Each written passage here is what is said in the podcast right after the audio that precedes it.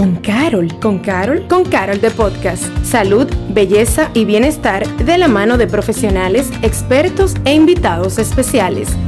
Con Carol de Podcast. Hola, bienvenido y bienvenida a un nuevo episodio de Con Carol de Podcast. Y qué alegría sentimos en este momento porque tenemos con nosotros a alguien que verdaderamente es un referente no solo en la comunicación, sino también en temas de maternidad. ¿Y por qué es tan importante eso en este momento? Porque hay muchas mujeres que viven el proceso de la maternidad de formas distintas, más uno siempre recibe como la romantización de esa maternidad tan hermosa, tan perfecta, tan todo va a estar bien, que cuando uno encuentra un discurso que entonces ayuda a que uno normalice esa experiencia, pues se siente diferente. Por eso tenemos la oportunidad hoy de recibir a alguien que nos ayuda a escuchar a nuestras voces, pero afuera. Ella es Lynn Glass, comunicadora, mamá, emprendedora y creadora de una espectacular plataforma que apoya a madres y padres en este hermoso y caótico recorrido de la crianza. Así que bienvenida al Inglas de Madres Reales a Con Carol de Podcast. Gracias, gracias Patricia, un honor y un placer para mí compartir con ustedes en este episodio. Gracias por la invitación. Y para iniciar, ¿verdad? Arranquemos hablando de ti. ¿Quién eres tú? ¿Quién es Linglas? Bueno, yo soy una mujer muy feliz, plena. Soy madre de dos hermosos maestros que yo les llamo más que hijos, maestros, porque me han enseñado más de la vida que cualquier universidad, yo creo, cualquier maestría que uno pueda hacer. Em, esposa, ya este año cumplo 10 años, muy feliz, eh, con un matrimonio muy lindo. Y bueno, me he certificado, como tú dijiste, soy comunicadora de carrera, pero ya me he certificado en temas de crianza, como el coaching, speaker, y más que nada en la asesoría de crianza con respeto y lactancia materna. A eso me dedico actualmente.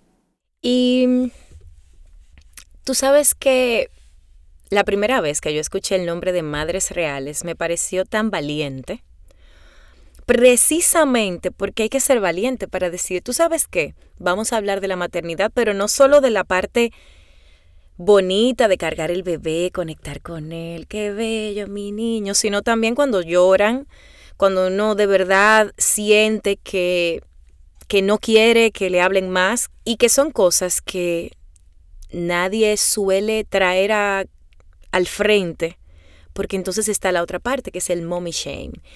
¿Cómo fue para ti la maternidad y por qué madres reales?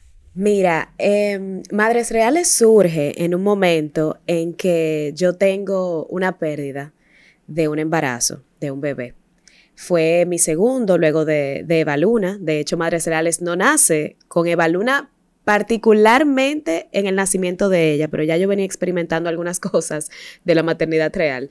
Pero cuando llega el segundo embarazo, yo estoy muy emocionada, eh, todavía no se lo hemos dicho a nadie, y y entonces lo pierdo. Recuerdo que en ese momento yo, o una semana antes, yo había hecho una maestría de ceremonia y alguien me había dicho que yo me veía gordita, eh, que ese vestido no me quedaba bien, que debía haberme puesto otro vestido. Yo dije, wow, nadie nunca sabrá que yo estaba gordita porque estaba embarazada y lo perdí. Entonces yo dije, tú sabes qué, yo me voy a atrever a compartir esta experiencia porque porque esto tiene que terminar, tiene que terminar este, este hablar por hablar, este comentar por comentar. Y, y dije así como en, una especie de desahogo, coloco el post de, de lo que pasó, de mi pérdida y todo esto. Y me di cuenta que recibí mucho apoyo, pero no apoyo público. Dígase, todo el mundo me escribió por mensaje directo, pero no se atrevieron a decirlo en los comentarios de, de la foto de Instagram.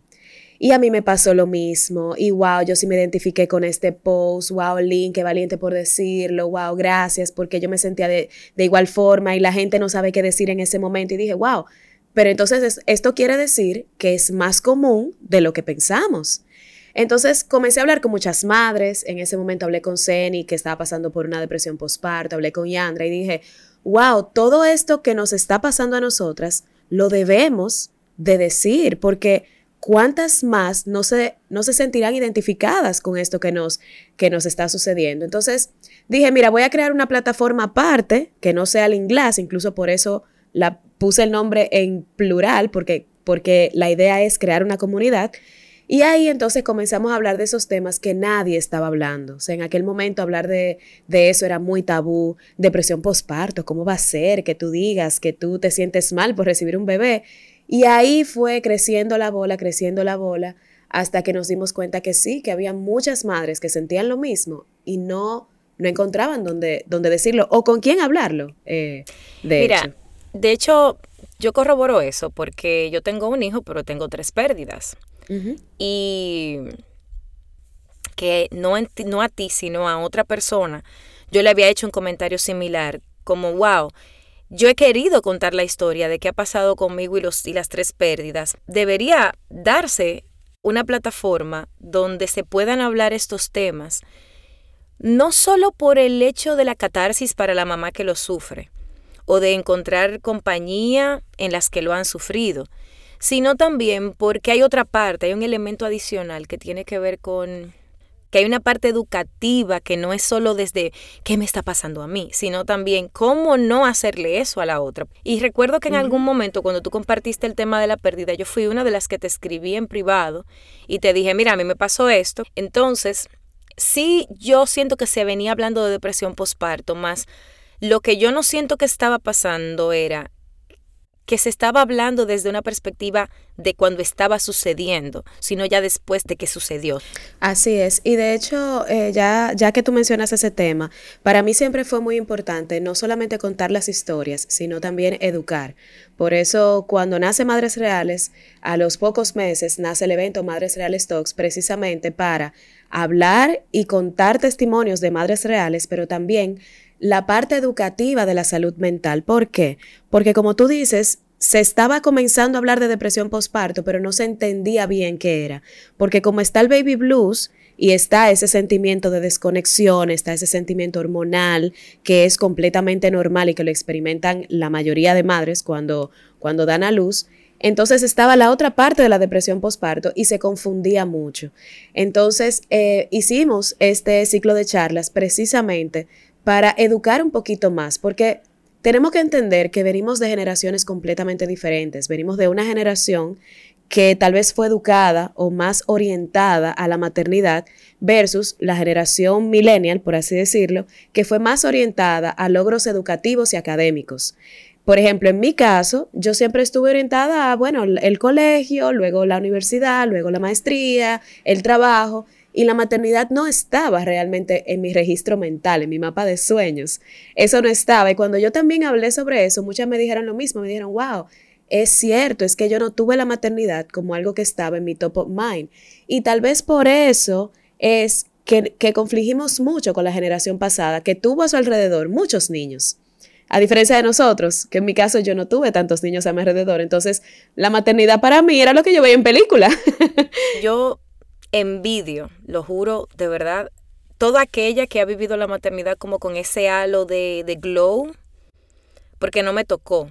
Veo madres que empiezan, que desde que están en, en la primera etapa, tienen un brillo en los ojos, el cabello les rechina, la piel está hermosa, caminan y flotan. Si se antoja, mi amor, se antoja de, de nueces. Sí. Entonces, en tu caso, te pregunto, tú siempre después de que decidiste, ¿verdad? Que ya, que te casaste, etcétera, la maternidad, ¿fue algo que sucedió o, cómo fue la cosa? Eh, no, no, la maternidad, como te mencionaba, no estaba en mi registro mental. Yo, al igual que tú, yo, yo no tenía ese instinto materno, yo no soñaba con tener un bebé, yo no lo veía como un futuro cercano, yo simplemente no me veía siendo madre, no lo veía. Eh, yo siempre fui muy a, lo académico, vamos a estudiar, vamos a trabajar, vamos a, tener la carrera, la girl boss y todo eso. O sea, e, eso era lo que estaba en mi cartulina, en mi mood board. Em, y recuerdo, eh, yo, yo duré mucho eh, de noviazgo con, con, mi actual esposo, y recuerdo que en un momento él me dijo, hablamos de cuántos hijos vamos a tener, y yo, bueno, yo no sé cómo decirte esto, pero yo no quiero hijos. Y él me dijo, ¿qué? Bueno, terminamos. A mí me entraron unas palpitaciones. Eh, terminamos los dos en emergencia porque yo me puse mala.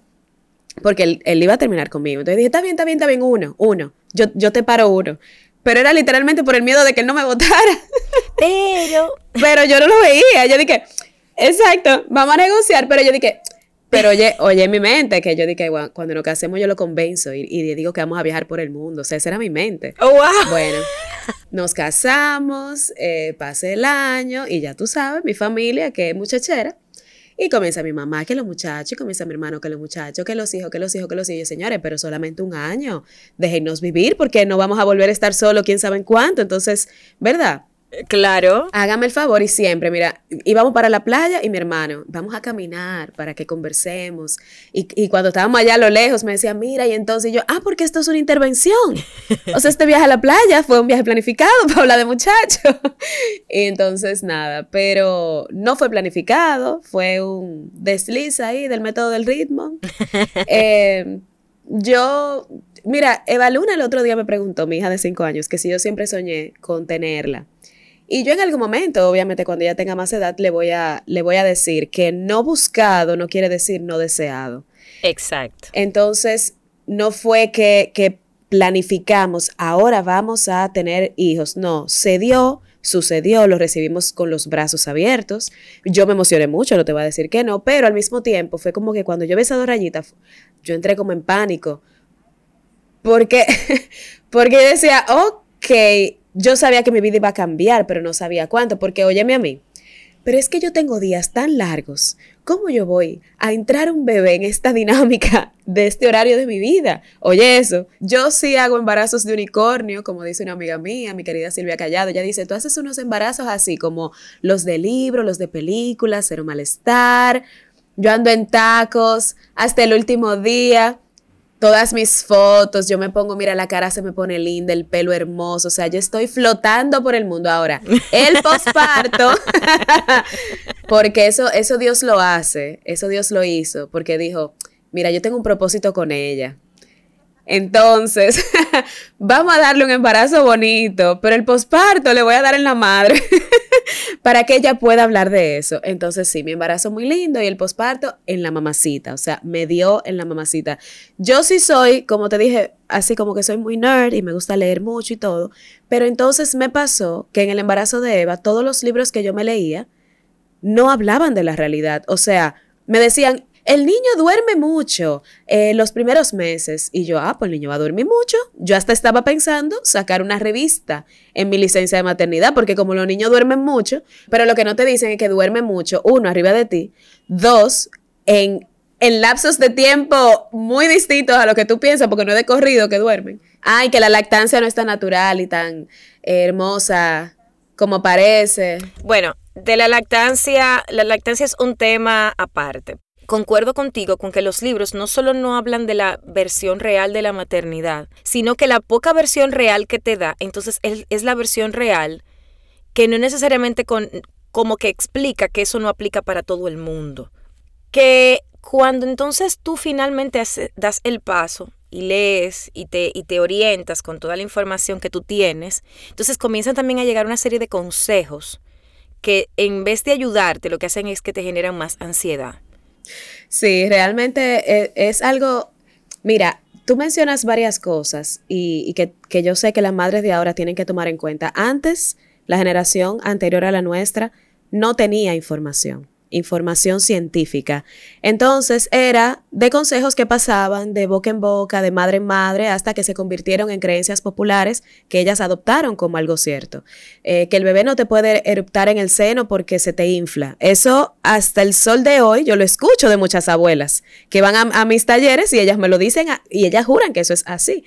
Entonces luego tenemos una generación más millennial que se leyó los libros, pero luego las golpea la realidad, como tú dices, y luego tenemos la generación que está subiendo ahora, que viene con un exceso de información. Entonces yo creo que, que, cada, que cada una tiene sus particularidades, porque la de nosotras, eh, que, vino con información y que quería hacerlo mejor y, y, que ahora el bebé duerme boca arriba y que la lactancia, ya sabemos cuáles son los mitos, yo sí puedo, yo soy suficiente, yo voy a tener suficiente leche para alimentar a mi bebé. Entonces, no me digas, mami, esos mitos porque eso no son ciertos. Eh, eh, tenemos esa, esa vertiente.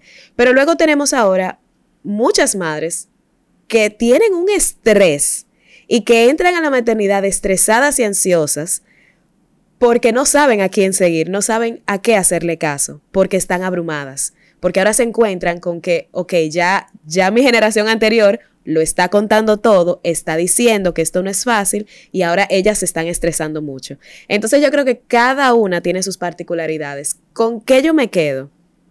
Con que sí tenemos que decir las cosas como son, tenemos que decirla porque nuestras madres era como, como tú decías, un mami shaming, pero también una culpabilidad en decir yo estoy cansada, porque esa generación manejaba mucho sacrificio. Yo no me puedo comprar un pincho, yo no puedo decir que estoy cansada porque yo tengo que ser suficiente y la mamá maravilla para mis hijos. Y mientras más ojeras, mejor madre yo era. Mientras más cansada, mejor madre yo era. Mientras más sacrificada, mejor madre yo era. Pero ya esta generación que trabaja, ya decidió que no, que no va a ser perfecta, que va a ser real, que se cansa, que va a hacer la lactancia a su manera, que va a decidir hasta cuándo, que se va a informar, pero va a seguir su instinto. Entonces todo eso yo siento que lo tenemos que aplaudir y lo tenemos que decir. Y tenemos que decirle a nuestras hijas, mira mi corazón, yo no soy perfecta, esta es la maternidad como es, esta es la información que existe y por eso para mí es tan importante, eh, Patricia, una plataforma como Madres Reales. Y por eso yo aplaudo tanto a las madres que deciden decir las cosas como son. Porque, óyeme, no hay, no hay desahogo más lindo para otra mujer cuando se siente identificada y no se siente sola. Cuando yo tuve Baluna en mi posparto, em, yo estaba en, en varios grupos de WhatsApp, de eso de madre, de lactancia, de qué sé yo. Para yo salir de mi casa la primera vez sola con la niña, yo duré tres horas de preparación del bulto cuando finalmente cambio a la niña como un pensamiento, porque me iba a reunir con unas amigas y había que poner esa niña y el lazo que combine y toda la cosa, la niña vomita en el car seat. Eh, yo, imagínate, ella estaba como un pensamiento, pero yo no, yo, yo estaba demacradísima. Eh, porque no podemos estar la, dos bonita, o sea, no se puede. Entonces yo armo todo, la niña vomita, ya tengo cuatro horas, yo no he salido de mi casa. O sea, ellas están brunching, y yo son las 12 del día y no he podido salir. Que si entonces yo no sé abrir el carrito porque, porque entonces tú le dabas una cosa y no abría. Y yo, bueno, yo decidí al final no ir. Y a mí me mandan las fotos en el chat y ellas están todas en un restaurante, el biberoncito lo pusieron donde está la champaña. Y yo decía, wow, ¿cómo ellas lo logran? Y cuando yo le digo, ¿y para ustedes no fue difícil salir de la casa? Porque yo me volví un 8. Ay, no, mi amor, todo muy bien y todo en orden y todo perfecto. Y yo, wow, pues entonces la que está mal soy yo. Y yo le preguntaba, señora, ¿y, cómo está durmiendo? Súper bien, un angelito. Y no se despierta de noche. Y no hay nadie a las 3 de la mañana despierto. Eh, ay, no, yo lo acuesto en la cama y todo perfecto. Y yo, ok, yo, bueno, entonces la que está mal efectivamente soy yo. Entonces, nada, pasa el tiempo, yo abro Madres Reales, yo comienzo a decir todo lo que me pasó en el posparto y todo. Hay aquellos comentarios de todas aquellas amigas que estaban en el grupo de WhatsApp. Y yo, pero espérate un momento. Yo debía haber guardado eso en favorito, pero el día que ustedes salieron, porque a mí no se me ha olvidado, eso fue traumático. Y yo, pero el día, ay no, mija, pero así como te vomitó a ti, me vomitó a mí, pero entonces ya todo el mundo iba y yo tenía que poner esa niña linda y yo, señores, eso no se hace. Porque yo, ustedes no se imaginan todo lo que yo lloré ese día, porque yo me sentía como una extraterrestre, una mala madre. Lo peor, que yo no podía ni salir a la esquina con mi hija. Ay, Lynn, ay, qué pena. Entonces, así se fue dejando de romantizar, de romantizar tanto esa maternidad ideal, esa maternidad perfecta y decir las cosas como son. Y yo decir que es difícil no quiere decir que yo no ame a mi hija, como dije ahorita, que yo no la haya buscado, no quiere decir que no haya sido deseada y amada y que yo la amo con todo mi corazón, pero es difícil. Nadie va a la universidad a decir que eso es un cachú. Yo amo mi carrera, yo amo lo que yo estudié, pero decirte que yo amanecía hasta las 3 de la mañana por gusto no es real. La cosa que vale la pena se pasa su trabajito pero vale la pena. Y yo creo que tiene que ver con algo puntual. Todo tiene su ventaja y todo tiene su, digamos, su situación, porque nada es y complejidad. Y uno va ajustando en el camino. Y te quiero hacer una pregunta, ¿qué es el juicio? ¿Cómo sentiste tú el juicio? No solo por lo previo que mencionaste de que tú en un momento no querías ni considerabas la maternidad como algo que estaba dentro de tus prioridades, pero luego entonces el otro juicio, o sea, quiero que hablemos de los dos, el que estaba antes y luego el de después, así como tú muy bien señalas de no, mi niña amaneció eh, y como el, esa sensación de que tú ya no sentirte mal por lo que tú sentías, sino por la por lo que tú percibías que era la expectativa que el otro tenía sobre ti, de cómo tú debías manejar lo que sea que estuviera pasando después de tener el bebé. Mira, eh, las personas que me conocen ahora, tal vez no conocen a la liga anterior, de hace varios años atrás, pero yo solía ser muy rebelde. Eh, creo que todavía lo soy. no, eh, no te creo. sí, yo soy la tercera, de, yo soy la más pequeña, soy la tercera. Y creo que eso tal vez por ese ese orden cronológico me, dio ciertas libertades, porque ya el tercero, tú sabes, que, dicen que se cría solo. Pero sí, yo era un poco rebelde y esa misma rebeldía eh, a, mí me, a mí me coge, por así decirlo, con, con hablar, con decir las cosas como son, que le caiga mal a quien le caiga. Claro, yo siempre lo he dicho con mucho respeto, pero yo creo que con el, el mismo tema de la maternidad, yo siempre fui así desde un principio, desde cuando yo pensaba no tener hijos, yo decía, no me presionen es una decisión personal, porque a las 3 de la mañana ustedes no son los que van a venir. Es muy lindo la foto y estamos aquí, todas las tías, porque todas son tías de tu bebé cuando tú estás embarazada, pero todas las tías se desaparecen la primera semana, y la segunda y la tercera, y a veces no vuelven a aparecer. Entonces, mira, a mí cada vez que, me preguntan eh, que si, bueno, que si yo hubiese decidido no tener hijos, eh, claro que no, porque ya ahora el, el panorama cambió. Pero en aquel momento, y se lo digo a todas las mujeres que tienen que vivir eternamente con esta pregunta en las reuniones familiares, en las navidades, cada vez que se juntan en familia los domingos, ay, ¿y los hijos, mija? Las, esas preguntas no van a cambiar, eh, uno, uno, puede hacer este tipo de, de, episodios de, y tener este tipo de conversaciones y expresar en las redes sociales, pero lamentablemente la gente es gente y, va a preguntar preguntas innecesarias que no les importan.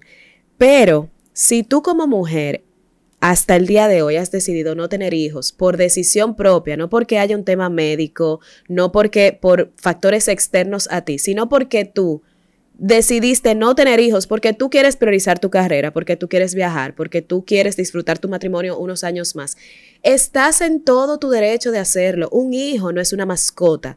Un hijo no es un perrito que cuando tú te quieres ir de fin de semana, tú lo puedes dejar en un hotel de perros. Y, y, ojo, soy amante de los perros, pero es así. Hay que decir las cosas como son. Los perritos, tú lo puedes dejar a una vecina, tú se lo puedes dejar a un hotel de perros. Un hijo no es tan fácil. Entonces, si. No, y un bebé es un bebé. Si tú no estás preparada mentalmente, emocionalmente, en este momento dices que no quieres, no lo tires a la suerte, simplemente porque alguien te está presionando, porque tú piensas que se te va a acabar el reloj biológico. Toma una decisión consciente, porque criar un hijo, y más en esta época, no es una tarea tan fácil. Es hermoso, no te voy a decir que no. Yo, yo amo la maternidad y ustedes saben que yo me dedico a eso y amo a los niños pero tengo que decir las cosas como son. No es, no es una tarea fácil. No es una tarea fácil. Yo lo que creo, en adición a lo que tú mencionas, es que más allá de decidir un sí o un no, es ve con, ve con, tu, con tu vida construyendo la decisión. Mi invitación, en adición a lo que tú mencionas, es a ti que no tienes hijos todavía y que estás escuchando este podcast y que probablemente estás pensando en sí o no, quién sabe, construye tu decisión basándote Exactamente. en lo que tú sientes, no en lo que se espera de ti, pero tampoco en la información que has recibido de lo que debe ser, sino en ti. Y algo, Patricia, que yo quiero recalcar, y bueno, no estaba dentro incluso de lo que íbamos a conversar, pero lo quiero recalcar, es que en todas las revistas de maternidad, y de hecho cuando a mí me entrevistan, me dicen, ¿cómo tú puedes con todo? y tú puedes con esto y tú puedes con lo otro. Y yo digo, mira, algo muy importante, y yo creo que es importante decírselo incluso a las madres que todavía no tienen hijos. Y, fíjate lo que dije, madres que aún no tienen hijos, porque hay, hay madres que ya dicen que ya lo son, porque están convencidas de que lo van a hacer y eso es maravilloso. Pero a, a esa mujer que tal vez en este momento está priorizando otras áreas de su vida, quiero que sepas que sí se puede tener todo, sí se puede lograr todo, pero no todo al mismo tiempo. Claro. Cuando tú tienes un bebé, tienes que hacer una pausa.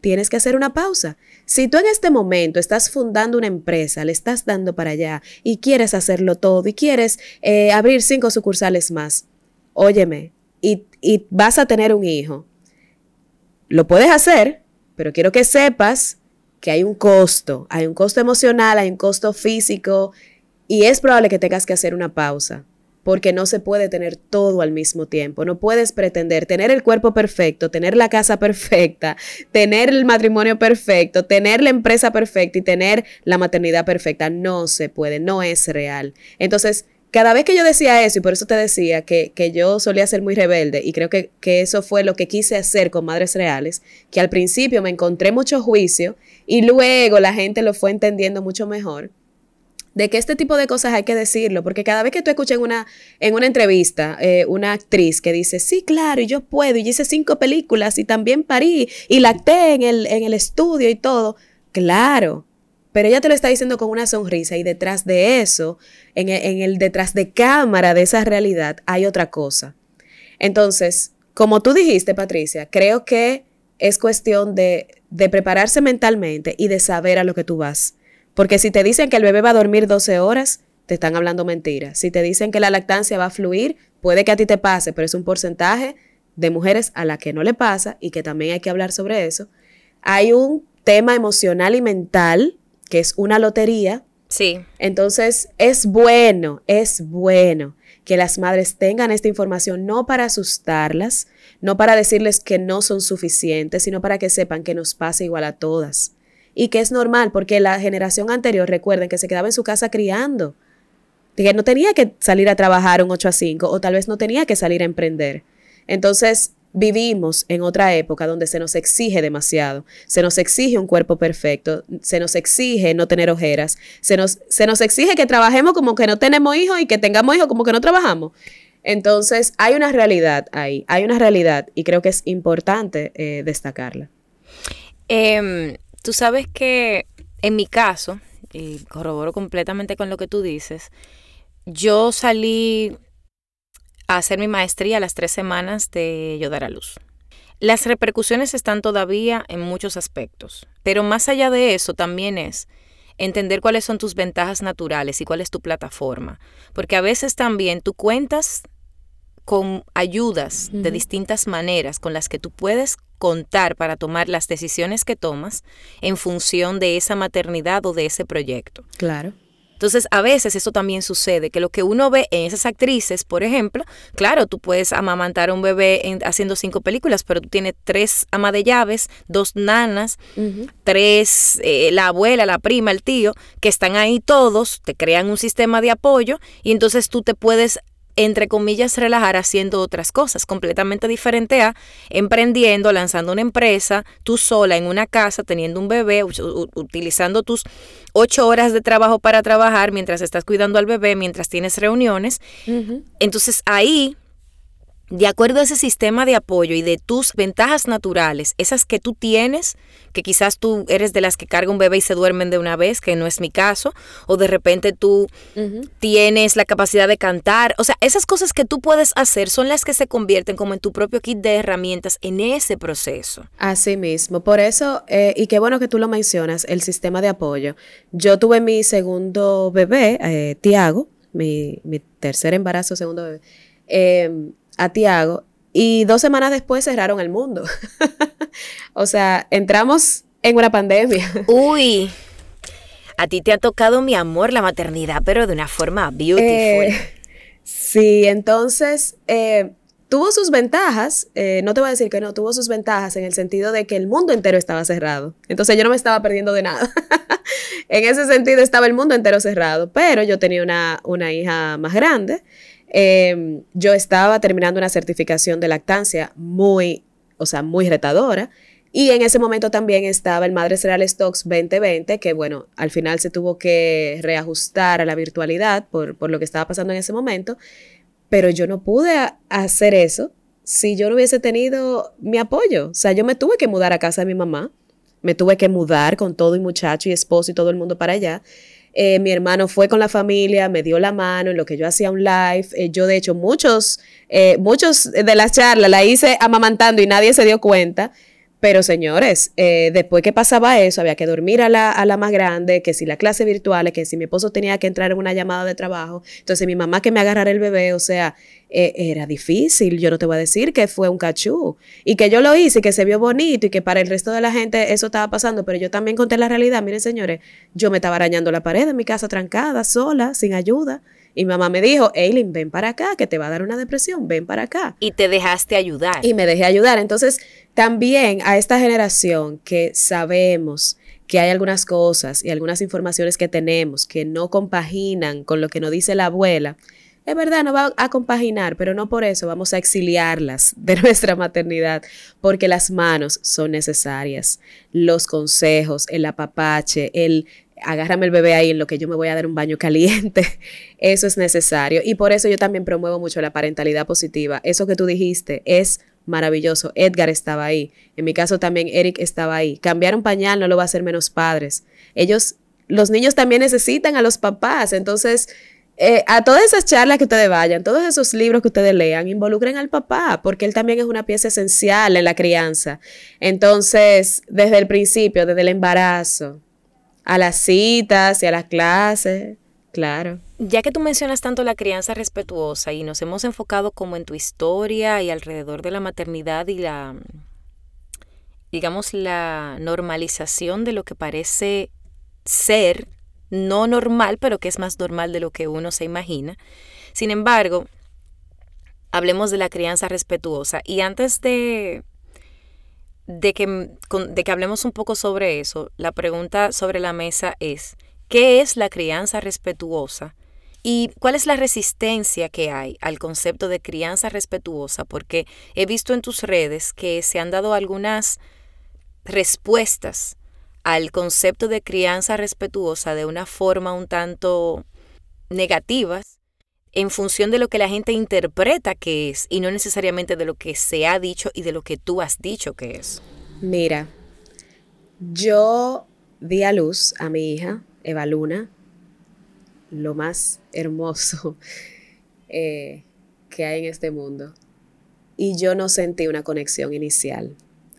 Yo creo que en ese momento yo me, me di muchos latigazos porque yo decía, wow, esto quiere decir que yo no la amo, porque como yo dije tanto tiempo que yo no quería ser madre, efectivamente ese instinto no llegó.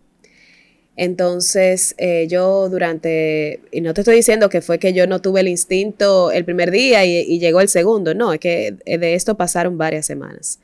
Entonces yo me fui enamorando de la maternidad, así como cuando uno se ve enamorando de una pareja al principio te gusta, tú, la, tú sales, tú vas a citas, comienzan a ver películas juntos, comienzan a tener afinidades. Y luego tú comienzas, te quiero, te amo. Así me pasó con la maternidad. Ojo, con la maternidad, no con mi hija específicamente. Porque una cosa es el instinto maternal y otra cosa es el amor que yo inmediatamente tuve con esa niña desde la barriga. O sea, son dos cosas diferentes. El instinto maternal, yo me refiero a ese amo ser madre. Porque es que la vida te cambia de la noche a la mañana. O sea, es que tú sales de tu casa a dar a luz como una lin y tú llegas a tu casa y ya, o sea, el mundo cambió, cambió. Entonces, el verme yo ahí, viendo cómo todo el mundo seguía saliendo, haciendo su vida, y yo ahí me pasaban 24 horas, yo sin bañarme, sin cepillarme, con una, con una colita que arriba decía, Dios mío, porque tú piensas que esa va a ser tu vida, hasta, el día que tú partas de esta tierra, tú piensas que esa va a ser tu vida. Eh, entonces sí, me tomó un tiempo ajustarme a esa, a esa realidad, hacer las paces con mi cuerpo, hacer las paces con mi, con mi matrimonio y mi relación de pareja, que también cambia eh, en, en esos primeros meses. Pero cuando, cuando le encontré el piso, cuando esa niña me miraba, cuando yo le cantaba, ella se calmaba, cuando comenzó a tener como ese, esa conciencia de, de mami, cárgame, de que me hacía seña, de que mamá, solamente contigo, fue algo maravilloso. O sea, fue, fue algo tan maravilloso que yo renuncié de mi trabajo porque yo no quería estar separada de ella. No era un amor tóxico, o sea, no, no vamos a llegar ahí, pero era era un instinto de yo quiero estar ahí para ti, yo quiero disfrutar estos, estos primeros años contigo. Yo comencé a leer sobre el apego, yo comencé a leer sobre la importancia de la presencia física, emocional. Entonces ahí me fui no solamente enamorando, pero también me fui educando de la importancia de una crianza positiva, que es a lo que me dedico hoy en día a la importancia de esas conexiones neuronales, a la importancia del amor, a la importancia de las caricias. Entonces fue así, fue, o sea, yo me enamoré de la maternidad igualito como tú te enamoras de un novio, que al principio te gusta, luego él te quiere, luego él te amo, luego te casas y esa relación va evolucionando. Entonces, lo mismo me pasó con la maternidad. Entonces, eh, sí, eh, ya ahora o sea, esas maripositas las sigo teniendo. Esta mañana la cambiábamos para el colegio y mi esposo me hace así como, reacciona, porque yo me quedé viendo Eva Luna como, como cuando tú te enamorada de alguien. Y él me dijo, ¿y qué fue? Yo no, nada, nada, que, que la vi, como que cambió un chin, que creció un chin, no sé. Y me quedé como bobita viéndola, como, wow, esa personita, esa salió de mí. Todo lo que ella dice, todo lo que hace es fruto de esta crianza, wow, qué cosa más linda. Entonces me quedé así, como, como boba un momentito. Entonces, cuando tú te das cuenta que esa personita que va a salir al mundo es producto de, la crianza, es producto de, de, las palabras que salen de tu boca, es producto del amor que tú le das, tú comienzas a ver todo completamente diferente. Y eso me pasó. Ya que estamos casi terminando, pero sería importante resaltar, una persona que está apenas entrando en el conocimiento de la crianza respetuosa. Tiene un niño de 10, tiene uno de 6, tiene una de 3. Ya quizás ha tenido situaciones, porque tiene uno de 10, con el que empezó. ¿Cuál sería esa recomendación tú como conocedora del tema que recomiendas empezar y luego cómo mantenerlo? Porque acuérdate, que aunque no es un concepto nuevo y tú lo acabas de mencionar, sí es un concepto que se está permeando ahora. Y al permear ahora tiene la desventaja de que viene también el auto-shaming de lo que hice versus lo que puedo hacer. Y ya no tengo nada que hacer porque ya yo tengo un niño de 13, al que ya yo lo siento criado, pero todavía le quedan muchos años por delante donde algunas cosas se pueden ajustar. No se puede cambiar el pasado, pero se puede ir mejorando. Entonces, te planteo este caso de estudio de soy una mamá, tengo tres, cuatro hijos, tengo diferentes edades. La más pequeña o el más pequeño quizás se puede beneficiar mucho más, pero están los grandes que ya yo en mi cabeza creo que ya lo que yo no hice no lo puedo revertir. Sin embargo, tú como conocedora puedes darnos luz acerca de qué hacer donde estés desde ahora. Claro. Mira, eh, la crianza respetuosa no es algo nuevo. Em, y vamos a hablar un poquito de la, de la génesis, tal vez, de temas de crianza aquí en Latinoamérica, para no irme tan lejos. Nosotros venimos de gobiernos muy autoritarios. Venimos de Trujillo, venimos de Pinochet, de Perón, de Fidel. O sea, venimos de una cultura autoritaria de hace varias generaciones atrás. Entonces, todo eso permeó en la familia, porque cuando tú tienes a un jefe de Estado que es dictatorial, que es autoritario, obviamente eso pasa al jefe de familia en ese momento. El papá, que siente esa presión, es como una cadena de presión, siente esa presión, la pasa a la esposa, por eso todavía tenemos cifras bastante altas de violencia de género, sobre todo de violencia de género hacia la mujer, de hombre a mujer, y luego esa misma violencia pasó de mamá que era la encargada, por así decirlo, de la crianza.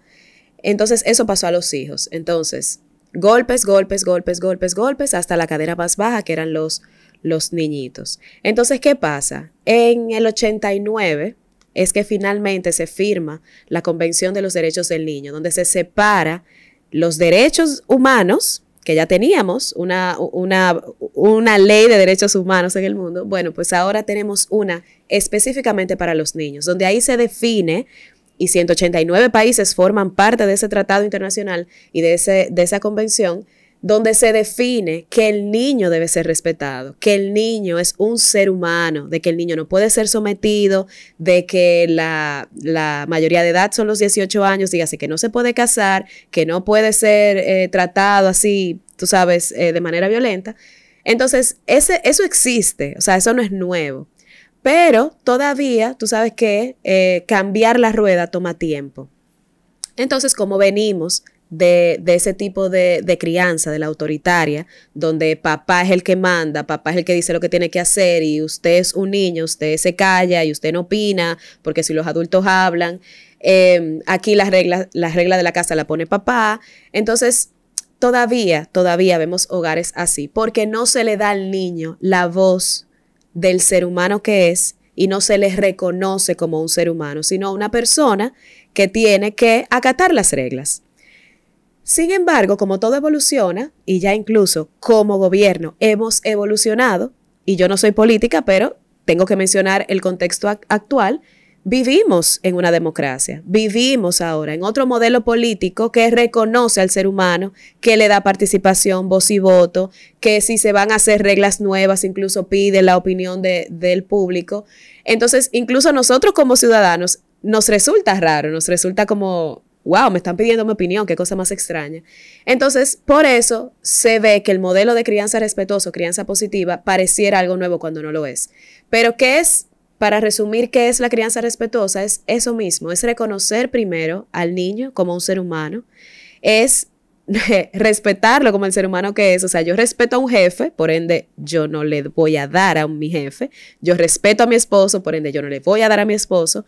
Yo respeto a mi mamá, yo respeto a mi amiga. Si tengo un debate con mi amiga, yo no le voy a dar un golpe. Lo mismo con los niños. Nadie tiene que darle un golpe a un niño, porque la enseñanza no está en, el maltrato, si no todos los colegios maltrataran para enseñar. La enseñanza debe entrar por el amor primero. Entonces, la crianza respetuosa también se combina con toda esta información científica que gracias a Dios tenemos, las neurociencias que ya nos enseñan y nos han demostrado cómo reacciona y cómo funciona el cerebro de un niño. Entonces, la crianza respetuosa la combinamos con eso y ahora criamos en base a las etapas de desarrollo de los niños.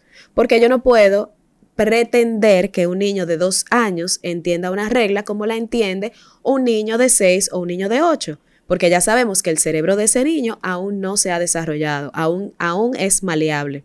Entonces, cuando yo entiendo eso, yo voy a respetarlo más, yo voy a tener más paciencia, porque sé que ese niño, si yo le digo quédate ahí, no se va a quedar. Porque si yo le digo a ese niño, eh, eh, ten paciencia, o yo le digo a ese niño, deja de hacer rabietas, no lo va a entender y no lo va a dejar de hacer porque es un niño que aún está en desarrollo, es un cerebro que está en desarrollo. Y si a eso vamos, el cerebro de un ser humano termina de desarrollarse a los 25 años.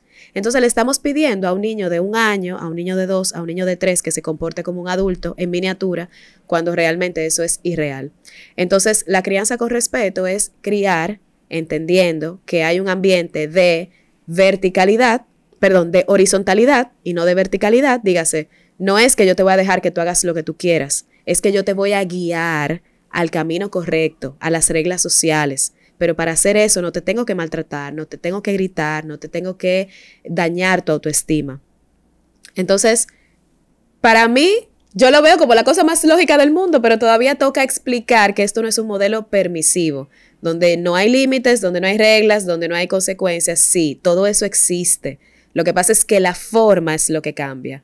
Lo que cambia es cómo yo voy a comunicar ese mensaje y cómo yo voy a comunicarlo de una forma que el niño entienda. Y ahí está la diferencia. Una falsa concepción de, temas de crianza es, ah, bueno, es que ya él tiene 13, ya no es mucho lo que puedo hacer porque ya metí la pata, como me dicen muchos padres. Sin embargo, el ser humano, hasta el día que parte de esta tierra, es un ser humano en evolución, en transformación y en crecimiento. Yo no soy la misma Ellen de hace un año atrás porque yo decidí cambiar algunos parámetros de mi vida, yo decidí alimentarme diferente, yo decidí ir al gimnasio, yo decidí tener más paciencia y yo pude conseguir eso en un año o lo pude conseguir en seis meses. Que tal vez no lo, no lo hice en los 30 años anteriores a eso y decidí hacerlo ahora, maravilloso, este fue el momento en que yo decidí hacerlo. Entonces, cuando entendemos de que somos capaces de cambiar, cuando entendemos que nuestro cerebro tiene algo que se llama plasticidad y que eso no solamente se ajusta a la primera infancia, vamos a, tratarnos con más empatía nosotras mismas, las madres, porque yo no puedo culparme por lo que yo no supe ayer. Si ayer yo no sabía que si yo hacía algo, esa iba a ser la consecuencia, bueno, ahora lo sé. Bueno, no me puedo culpar, puedo pedir perdón, pero hoy decido hacerlo diferente. Entonces, eso es lo primero, saber que no importa la edad que tenga tu hijo, tenga 40 años, si tú quieres cambiar esa relación que tú tienes con tu hijo, si tú quieres cambiar esa crianza, si tú quieres hacerlo diferente, estás en todo tu derecho porque puedes porque puedes. Si mañana tú decides, yo quiero educarme mejor, yo estoy haciendo una carrera ahora la edad que tengo, yo no soy vieja, pero mucha gente pensaría que a esta edad tú no, tú no vas a estudiar de nuevo cuatro años. Yo lo estoy haciendo y me siento feliz, me siento muy feliz. Y ahí qué bueno que mencionas ese cambio, porque lo que quiero entonces es que nos des tips de hoy, ahora, dónde estás, con qué arranco. Mira, yo creo que lo primero es entender a cabalidad qué es la crianza respetuosa, porque cada vez que me escriben, yo tengo el mensaje directo lleno, Lee, me está pasando esta situación, ¿qué hago? No, no te puedo responder y no te puedo ayudar de esa forma, porque cada familia tiene una historia familiar. sí, cada familia tiene una historia familiar, pero es, así. Eh, cada persona tiene un trayecto. Yo no puedo tal vez decirte, tu hijo está haciendo una rabieta, vamos a sacar de este set de herramientas esta tuerca o este martillo porque esto es lo que te va a funcionar en este momento. No, cada familia tiene su armonía. Entonces, mi recomendación es que te empapes todo lo que puedas sobre este estilo de vida, porque no es un modelo de crianza. Tú no vas a respetar a tus hijos y luego salir a irrespetar al, al compañero de trabajo o a irrespetar al jefe. Si tú vas a respetar a tus hijos, tú vas a respetar a todo el mundo. Eso, eh, bueno, tú y yo somos eh, muy amantes y, y fieles seguidoras de John Maxwell. Él dice, a mí me piden escribir un libro de ética laboral y yo no puedo porque existe la ética solamente. Existe el respeto solamente. Si yo voy a respetar a mis hijos, yo ante cada situación cotidiana, yo voy a aplicar ese mismo modelo de crianza. Entonces, por eso es que yo digo, vamos a em, educarnos un poquito mejor en qué es este estilo de vida, para que cuando lleguen esas situaciones tú sepas cómo abordarlas y no necesariamente tú pienses que hay una herramienta específica que aplica a esa situación. Si tú, por ejemplo, Patricia, me dices, ay, mi hijo de dos años le dio a un compañerito de la escuela, ¿qué hago, Lynn? Bueno, ¿qué yo te voy a preguntar? Yo te voy a preguntar, ¿cómo reaccionan en tu casa cuando eh, cuando hay un, momento de tensión. Ah, yo le pego a mi hijo, ok, vámonos por ahí, vamos a ver qué, por qué está pasando eso. O de repente, ¿qué pasó en el colegio? Ah, a él le quitaron el juguete y él reaccionó así. Ah, bueno, entonces vamos a abordar esa situación de otra manera. Eh, bueno, lo que pasa es que en ese momento ellos estaban jugando los dos de mano. Ok, vamos a abordar esto de, de esta manera. Entonces, la misma situación hay que ver el contexto, hay que ver cómo, cómo la misma madre eh, está abordando eso en la casa. Entonces, es mucho lo que hay que hablar para ver cómo se aborda. Y por eso es que yo abogo a, a que cada madre y padre que quiera cambiar la rueda, que quiera hacerlo diferente, lo primero es que se eduque a sí mismo. ¿Por qué, Patricia? Porque para ser mejores padres, primero tenemos que ser mejores personas. Yo no puedo pedir paciencia en el momento que mi hijo hace una rabieta cuando yo no soy paciente en otras áreas de mi vida. Yo no puedo pedirle a mis hijos recojan su habitación cuando mi habitación es, eh, ¿verdad?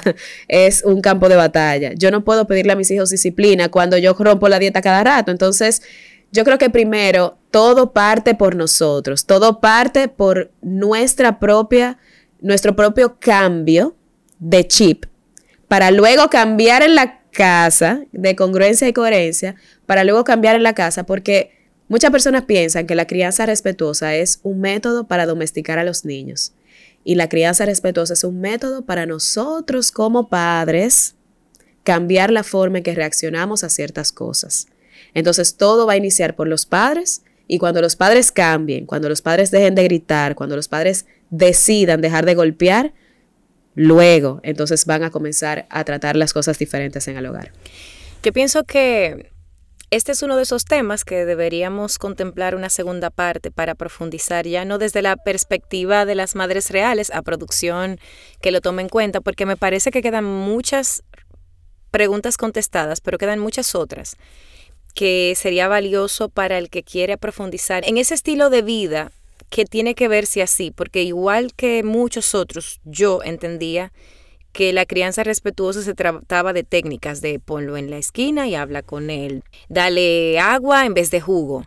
Entonces, ya viendo que no es así, que más bien esto es cambiando desde adentro, desde el yo, para luego entonces eso se refleje en la crianza, esto entiendo que va a requerir de un poco más de va a tener que ser un término más de evangelización, de entender que esto viene con nosotros primero, como tú mencionabas, pero no solo con nosotros dentro del marco de la crianza, sino nosotros en el trabajo, Mencionaste la dieta y la disciplina y es algo que me toca de cerca porque es muy chévere decir, no, me voy a poner a dieta. Pero el sábado yo, yo, no voy a yo no voy a tener dieta porque el sábado, parece que el sábado yo no voy a, las calorías no hacen nada, tú sabes, entonces ese día yo me la puedo romper, pero el lunes yo la retomo.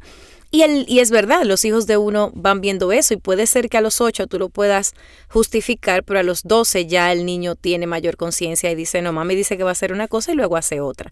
Entonces, qué bueno es tener esos hints de información al respecto de este tema que nos va a permitir a las que queremos profundizar, buscar, pero también a los que ya tienen más conciencia, sin embargo, no han entendido que esto no se trata de las técnicas puntuales, sino de un estilo de vida, entonces empezar a reconstruir una vida.